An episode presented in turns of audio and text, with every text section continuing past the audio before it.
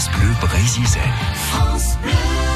Dans Curieux de Nature, nous sommes avec Nadine Pénanec qui propose des balades et des découvertes des plantes sauvages. Elle l'a rejoint à Plogonec entre deux giboulées euh, et Belloni.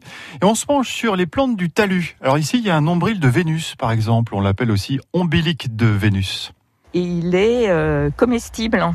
Et sinon, si vous vous faites piquer par des orties ou par euh, une guêpe ou euh, où vous avez la peau un peu abîmée, il faut enlever la petite enveloppe hein, qui est à l'arrière donc de la de la feuille. On va le faire. Ouais, c'est plein d'eau et donc euh, cette partie-là, une, une fois enlevée, ça s'épluche très facilement. hein. On frotte la partie, euh, la, la partie qui reste quoi, pas la, la pellicule quoi.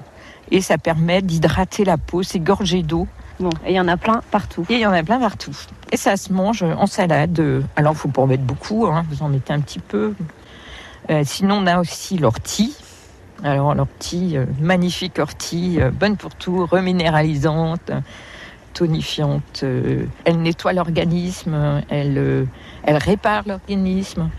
Euh, par contre, euh, si vous êtes euh, sous anticoagulant, il faut faire très attention. Il faut vraiment euh, la prendre avec parcimonie parce que ça permet de liquéfier le sang aussi. Bon, et on en fait quoi là? Parce que nous, on a plein d'orties face à nous. Alors, l'ortie, on peut l'utiliser au niveau culinaire, on peut faire des tisanes, on peut faire des jus. On peut le, mé- le mélanger avec, par exemple, vous pouvez faire un jus avec ortie, plantain et azaré, pourquoi pas. Ou si vous restez dans le verre, euh, vous mettez euh, euh, un- quelques feuilles de, de pissenlit, par exemple. Que ça soit bien amer. Voilà. et vous rajoutez le plantain pour adoucir tout ça.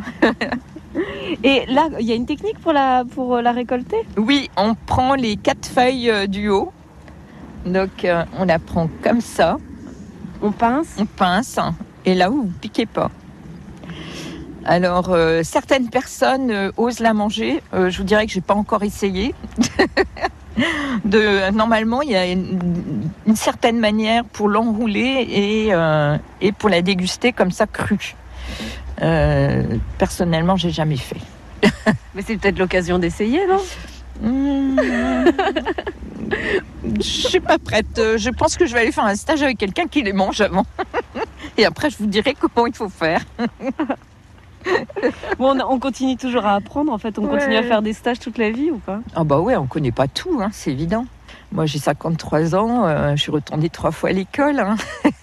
Et en plus, je peux encore continuer.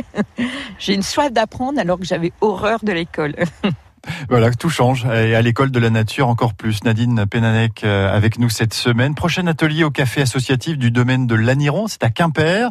Ce sera le jeudi 18 avril à partir de 14h.